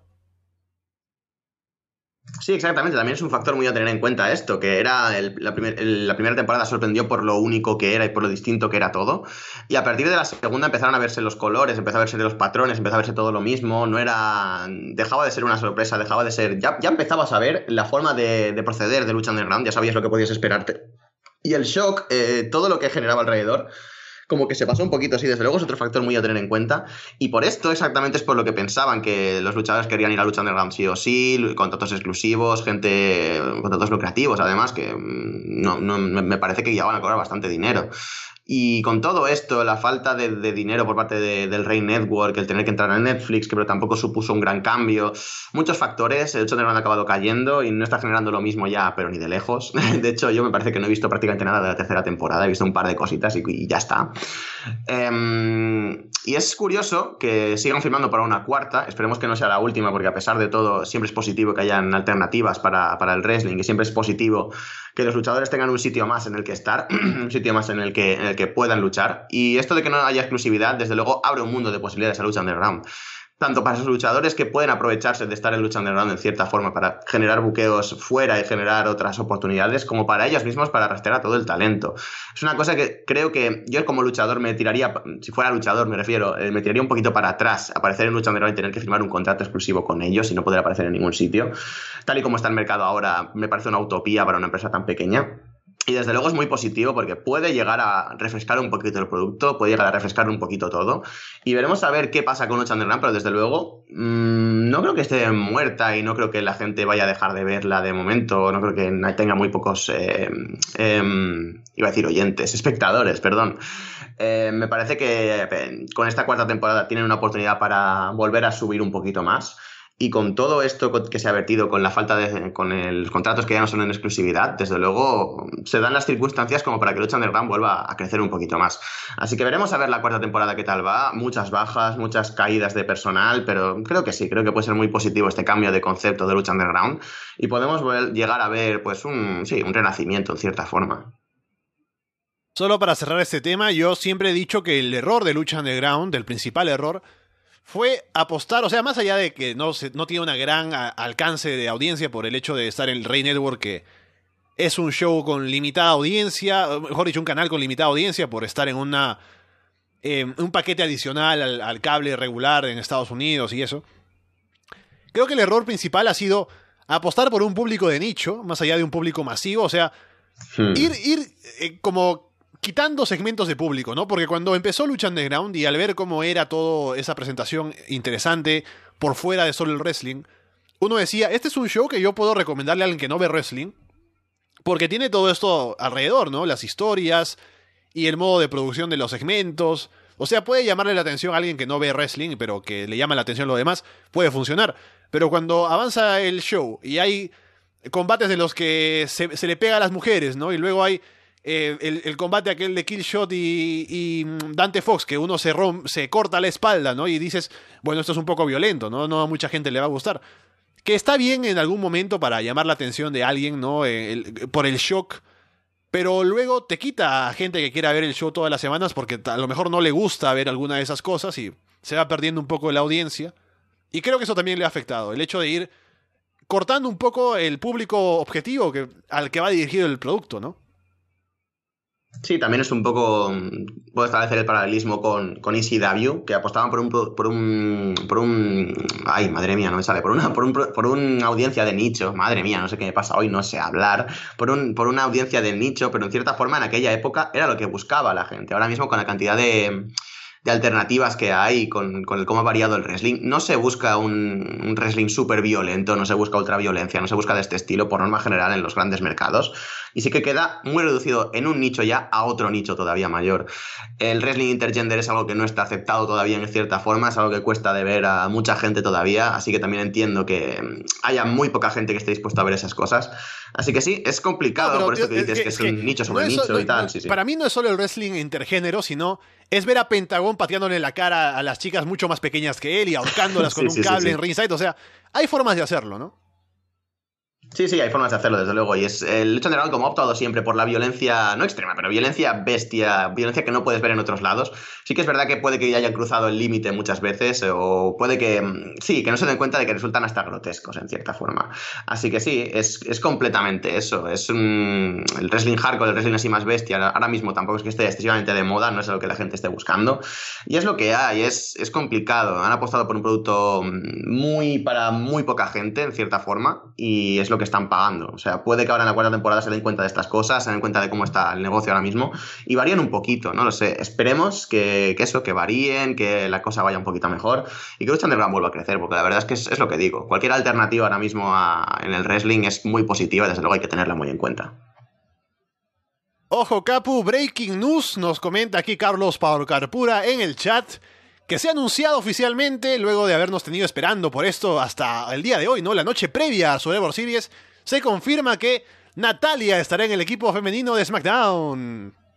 Oh, Dios mío, no. ¿Por qué? ¿Por qué? Ah, había un montón de posibilidades y de repente Natalia otra vez. A ver, era lo obvio, pero de nuevo, ¿para qué eh, anuncias esto cuando es la cosa más lógica del universo? O sea, puedes haberlo dicho simplemente después en Twitter o en cualquier otro sitio en redes sociales de WWE. Nada, que como Charlotte ha ganado el título, Natalia toma su posición en Survivor Series. Hubiera sido lo obvio y hubiera sido lo lógico, pero dejas la expectación aquí para que pueda aparecer un Page, una Page, una Natalia, una luchadora de NXT random, yo qué sé, cualquier cosa, y de repente anuncias que es Natalia. Pues, ¿qué quieres que te diga? La verdad es que todavía menos ganas de ver ese combate femenino, lo siento mucho, pero no me genera ningún tipo de expectativa ahora. A ver, Capo, estamos a cinco minutos de terminar el programa, no tenemos más de qué hablar, así que vamos con una cosa rápida aquí. Te voy a leer la cartelera de Survivor Series y quiero que me digas a quién apuestas por ganadores en cada combate. Mm, vale, de acuerdo. Perfecto. En el pre-show, Enzo Amore contra Calisto. Mmm. Enzo Amore, yo creo que retendrá Enzo y a seguir para adelante con él. Luego en la cartelera principal, primero, Demis contra Baron Corbin. Uf, aquí tengo más dudas. Esto ya empieza a ser importante para Raw SmackDown. Eh, pero creo que va a ser eh, Baron Corbin el que se lleve la victoria. Simplemente porque igual es la primera en la cartelera y todo esto. Y tienen que empezar dando como que SmackDown puede llegar a ganar esto. Así que creo que sí que va a ser Baron Corbin el que, el que venza en este primer duelo. Luego tenemos el equipo femenino de Raw, Alicia Fox, Nia Jax, Asuka, Sasha Banks y Bailey contra el equipo SmackDown. Becky Lynch, Carmela, Naomi, Tamina y Natalia. Ah, Natalia.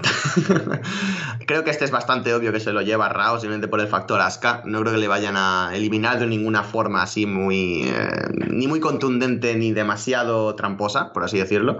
Así que sí, seguramente se lo lleve el equipo Raw simplemente porque Asuka está en ese equipo. Luego tenemos el combate entre las campeonas de Roy SmackDown, Alexa Bliss contra Charlotte Flair. Mm, de nuevo, yo apostaría por una victoria de SmackDown aquí, por una victoria de Charlotte. No porque odie a Alexa, que ya me veo algunos en el chat diciéndolo, sino porque, por simplemente por la competencia, por el ver que SmackDown y Raw pueden estar bastante juntos y acabar con expectativas para que el 5 contra 5 de hombres sea el episodio final en el que Raw acaba ganando. Me creo más que va a ganar eh, Charlotte aquí y que posteriormente ganará un, ganarán Raw en otro, en otro duelo. Lo veo, lo veo bastante claro. El combate entre los campeones de parejas de cada marca, Cesaro y Sheamus contra los Usos. Hmm, aquí creo que sí que ganan Cesaro y Shimus. Em, por esto, simplemente también por el 2 contra 2 ya, por el desempate. Y a pesar de que aquí realmente gane quien gane, va a ser un combatazo. Así que me, da, me, resulta bastante indiferente. Pero creo que sí que el buqueo va a tirar más por ahí, va a tirar por igualdad hasta el último momento. Y creo que sí que va a ser de Rao quien se lleve la victoria en este combate para empatar 2 contra 2. Bueno, también eh, es bastante distinto por el cómo vayan a estructurar la card. Pero sí, o sea, tal y como lo estás diciendo ahora, me lo espero así. Espero que la gente esté notando para luego gritarle a Capo en Twitter, ¿no? Por haberse equivocado en casi todo. luego tenemos el combate entre The Shield y New Day. Mm, The Shield, sin duda, sí. Veo que The Shield van a ganar, son los que llevan más momentum detrás, a pesar de todo, son los favoritos de la audiencia. Eh, The Shield gana. Además tiene a Roman Reigns. Roman Reigns siempre gana. Luego, vamos primero con este, el combate entre los campeones principales de cada marca, Brock Lesnar contra AJ Styles. Mmm, esto puede ser lo complicado. ¿Sabes lo que me espero aquí? Me espero un empate, te lo juro, me espero un empate en este combate. Me espero a, no, sé, alguien interviniendo, time limit draw, aunque no haya time limit, no sé, espero, no sé lo que harán, un, descalificación, no lo sé. Me espero cualquier cosa menos una victoria limpia de cualquiera de los dos. Más que nada porque tampoco es que te genere gran cosa el decir mi campeón mundial es mejor que el tuyo de cara a producto. O sea, para Raw SmackDown vendría bien, pero para el producto global de WWE, poner a un campeón por encima del otro, mm, no sé, no me, no me parece que sea algo bastante obvio. Si fuera Jinder, obviamente sí, pero es AJ Styles. Y finalmente el combate entre los equipos masculinos de Roy SmackDown por Raw, Kurt Angle, Braun Strowman, Finn Balor, Samoa Joe y Triple H. Por SmackDown, Shane McMahon, Randy Orton, Bobby Roode, Shinsuke Nakamura y John Cena caótico, miles de interferencias, Sami Zayn y, Kevin Owens, Kane por aquí, eh, la abuela de, Triple H que dice no pegues a mi nieto, todo el mundo va a intervenir en este combate y va a acabar llevándose la victoria Raw. Mm, no sé, puede que con Triple H y Kurt Angle como últimos supervivientes, es mi apuesta sin más de esto, con mucha tensión entre ellos. Mm, creo que se lo lleva Raw y acaba siendo eso, me parece a mí. Ahí está, entonces hemos hecho la previa de Takeover, hemos hablado ahora también de Survivor Series, un poco la cartelera y principalmente lo que pasó en Raw y SmackDown. Y es un gran fin de semana, como hemos dicho, así que estaremos atentos a todo lo que pase y estén atentos ustedes a lo que venga en los shows de arrasdelona.com, no solo este fin de semana, sino también la semana que viene con Inbox, seguramente comentando lo que vaya a pasar, también eh, Up, Lucha Libre, Puro Talk, mucho que ver, mucho que escuchar en Arras de Lona, así que Estén atentos a todo y estaremos nosotros atentos a contestar las preguntas y hablar con ustedes lo que ustedes quieran en los programas, Capu. Sí, desde luego, semana interesante para el wrestling, fin de semana bastante chulo, con bastantes cosas que ver. Como bien ha dicho Alessandro, estar atentos a toda la programación, enviar preguntas para, para Inbox, para, para, Lucha Libre para Puro Talk, y estar atentos a Mena, que volvemos fuertecitos este, este, esta semana. Y nada más, la verdad es que muy contento de estar aquí una semana más. Muchas gracias por esta horita y media con vosotros, y la semana que viene será más y mejor. Poco más que decir, estemos esta noche juntos viendo Takeover y comentándolo luego en, en directo aquí en Arras de Lona. Por ahora los dejamos de parte de Capu y Alessandro Leonardo. Muchas gracias y esperamos verlos pronto.